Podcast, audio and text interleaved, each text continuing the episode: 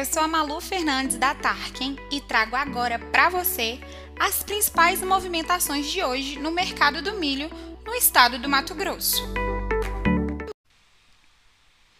Iniciamos hoje a última semana do mês de fevereiro e o mercado do milho segue com preços estáveis em Rondonópolis, mantidos entre R$ 83 e 85 reais.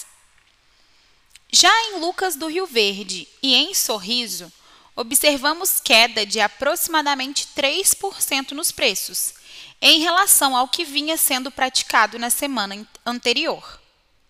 Em Lucas do Rio Verde, a cotação Tarkin aponta R$ 75,15 por saca do grão, e em Sorriso, R$ 73,69.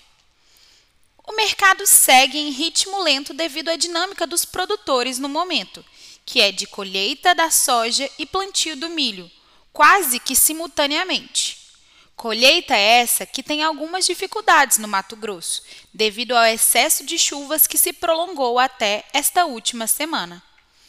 A janela de plantio da safrinha de milho ainda é muito boa Apostamos, devido ao ótimo ritmo de plantio que o Mato Grosso tem, em uma janela quase perfeita. Por hoje é só. Continue com a gente para acompanhar as movimentações do mercado do milho aí na sua região.